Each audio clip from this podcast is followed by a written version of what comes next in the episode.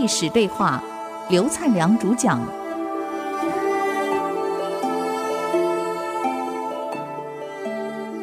您所收听的节目是《与历史对话》，我是刘灿良。谈到这个范雎给昭襄王的谏言，最后一段他是这样说：“现在秦国。”从城市到乡村，从朝廷到地方，所有左右，大王，你去问一下，有哪一位知道国君的？都是魏冉的党羽呀！我发现大王您在朝中非常孤立，哎呀，我真是为您担忧啊，大王啊！我在想，等待王你百年之后，秦国如果还在的话，我都很担心。到时候领导秦国的、统治秦国的，恐怕不是大王您的子孙呢。这个时候，赵襄王一听啊，汗都冒出来了。没错，你讲的有道理。最后。跟范雎联手，很技巧的让太后退下来，并且把魏然调到关外去，把那几个重臣也都放到关外去了。这个时候，才由范雎任相国为宰相了，才能够跟白起联手。把楚国几乎亡国灭掉了，打到楚的首都，打到赵国，所以当时范雎定的就是楚赵两国，扶一个打一个压一个，然后把魏韩灭掉。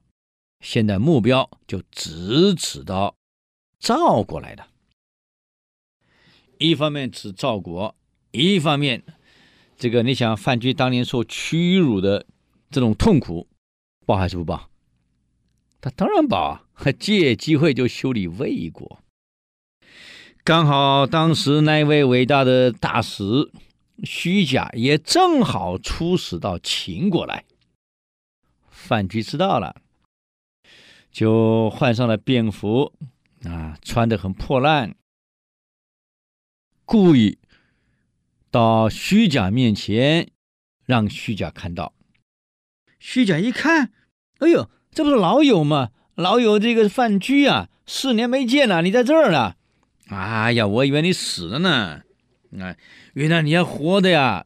虚假这个时候还算不错，看到范雎这么落魄啊，张陆这么落魄啊，就把他邀请到饭馆一起吃饭啊，还询问一下。哎呀，范君啊，你最近还好吗？哎呦，我不好啊。哎，人在世啊，你怎么穷成这个样子？虚假就送了他一套最好的丝的衣服，啊，他怕张路寒到了、苦到了，还给他一点钱，给他衣服。范雎说：“那你来秦国出使啊？”他对，我想见秦国的相国。那这样，我替你驾车好了。我来秦国十五年了，门到我熟，帮虚假驾车，驾到秦国的相府门口停下来。范雎就跟虚假说：“你等一下，我进去通报。”就一进去了，没出来了。这个虚假怎么回事呢？我这个范雎怎么出去没出来呢？奇怪了，他不晓得范雎已经当了宰相了，怎么没出来呢？等了半天，就自己下车了，问门卫：“刚刚那位范雎到哪去了呢？他不是进来通知你们丞相吗？”这个警卫说：“对不起。”你说范雎是谁？我们不认得。刚刚进来那位张陆先生就是我们的宰相，我们的相国。这下虚假慌了，没想到他现在是秦国的宰相啊，怎么办？啊，跪在地上，用爬的爬进去，给范雎道歉。当时我陷害你，我罪该万死，我有眼无珠。哎呀呀，看，范雎想了。你也不用自责，你要不陷害我，我今天也不会来这儿干宰相。啊，那还是你陷害我才有今天。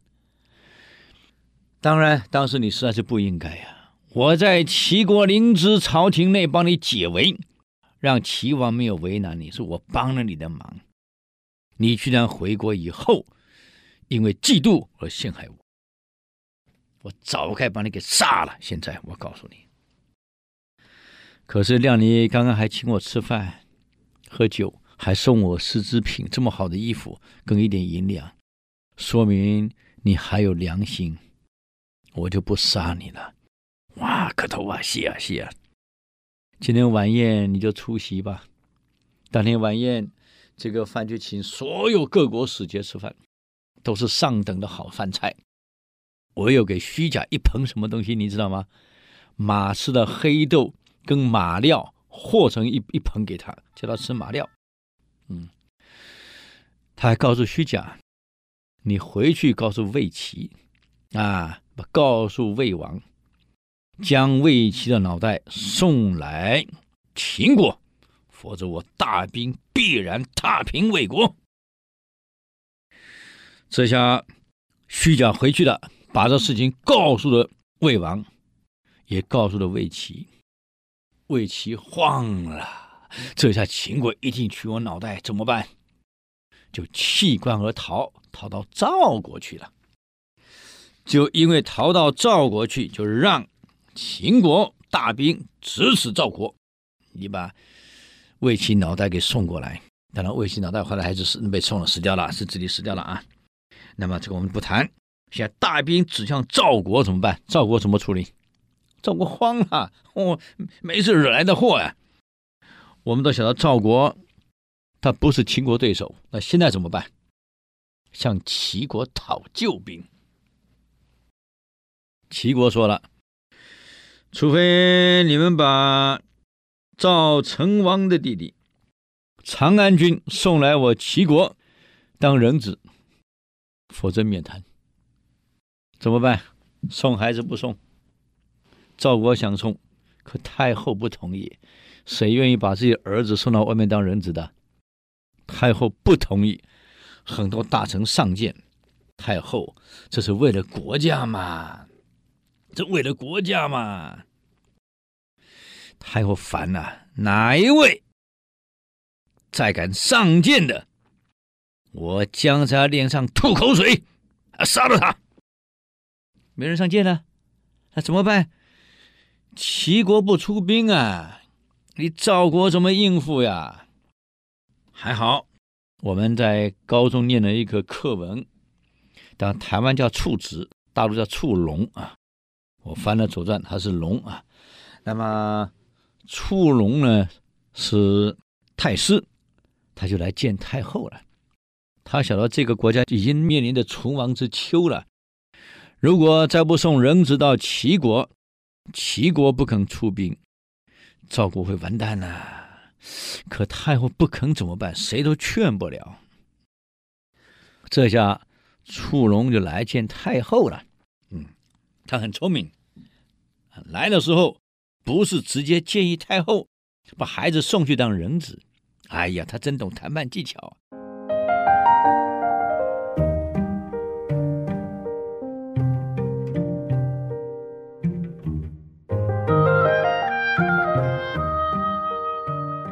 刚刚我们谈到触龙来了，太师触龙来见太后，他是懂得谈判技巧的人。有时候谈判啊，不能直接直指对方的痛处。人类一辈子永远在追求安全、信任跟自尊。当你让对手感到安全、信任、自尊的时候，这个谈判关系才能维持。谈判关系能维持，谈判才会有满意的结果出来。否则，双方之间没有安全、没有信任、没有自尊，这个关系都断了。你说怎么谈呢？很多人来跟太后直接就进言，要让好在长安君去，让长安君去。太后当然不同意，这是我的骨肉啊，怎么可能？为什么你们孩子不去呢？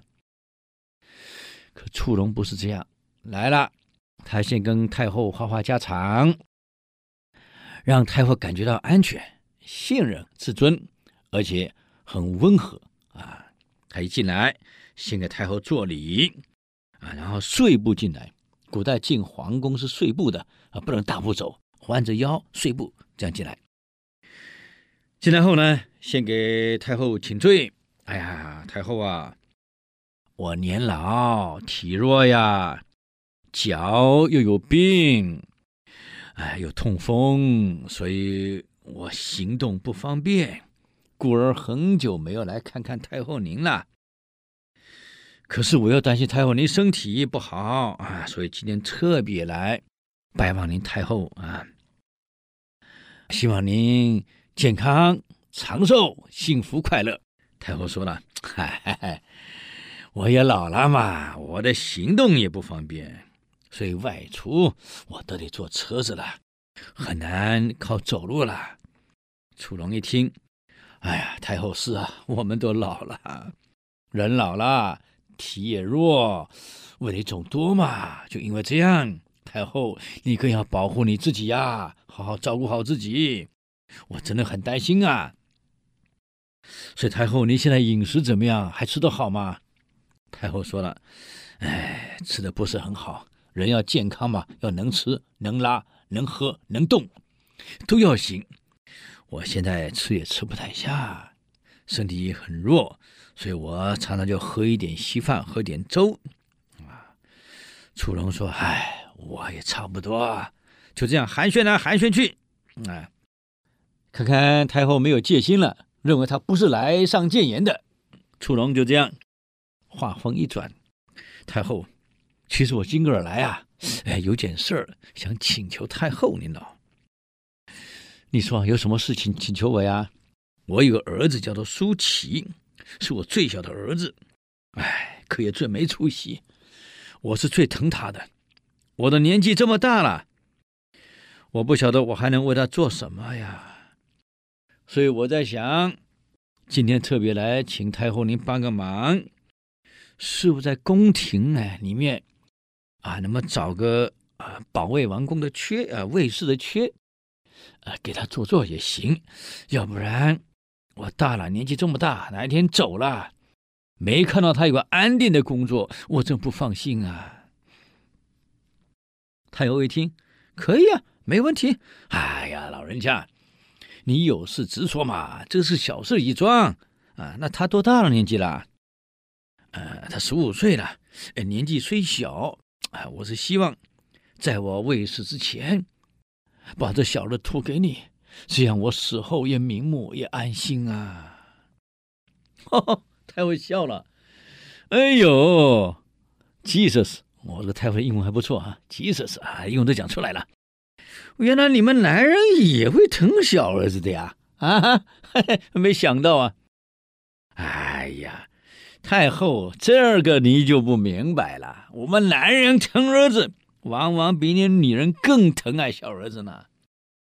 哦，不对，太后说了，我女人都比男人更疼爱小儿子，你们男人怎么会疼爱小儿子呢？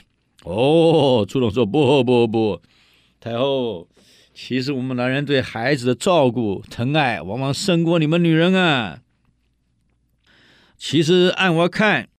太后，您其实不疼爱你小儿子，你真疼爱的是你那个女儿啊！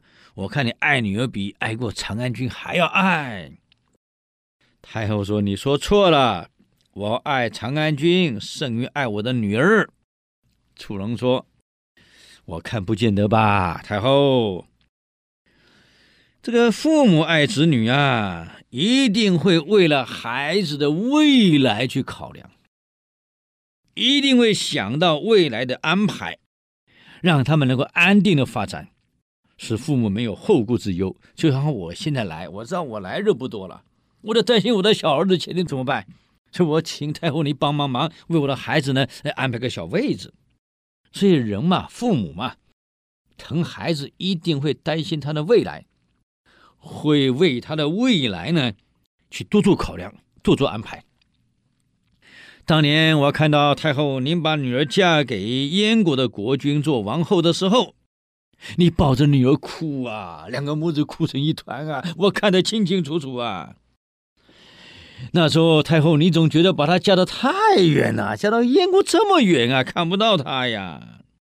可是你把她送走之后，你每次在祭祖、祭神的时候、祭祀的时候、祭太庙的时候，你都是这样祈祷的：女儿啊，你千万不要回来啊！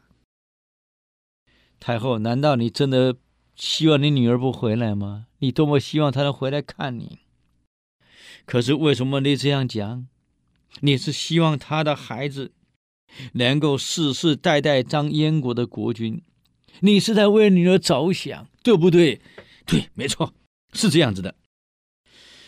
可是太后，我们从现在往以前推，我们赵国的国君，他们的兄弟姐妹，封王侯的、封公的，按照法令规定，他们是可以继承的。对不对？太后讲对，没错。请问太后，这一些人到底有多少人子孙还在王公位上的？太后说一个没有了，都完了。那就对了，这就说明了他们当时在位封公封侯的，要么当时就被杀了，要么祸延子孙。这并不是说。君王的子孙都不成器，主要是他们贵为国家的贵族，拥有这么尊贵的地位，封公封侯，接受国家这么丰厚的礼遇，可是他们对国家并没有贡献，却又掌握这么大的权力，人心不服嘛，所以就互相倾轧，互相争斗。到最后，一个一个不是祸及其身，就是祸及子孙。现在太后啊，你只考虑到提高长安君的地位，要封给他富饶的土地，封公封侯，给他无数的珍宝，却不肯让他有为国家建功立业的机会。那你想想看，他对国家没有任何功业，他能长久吗？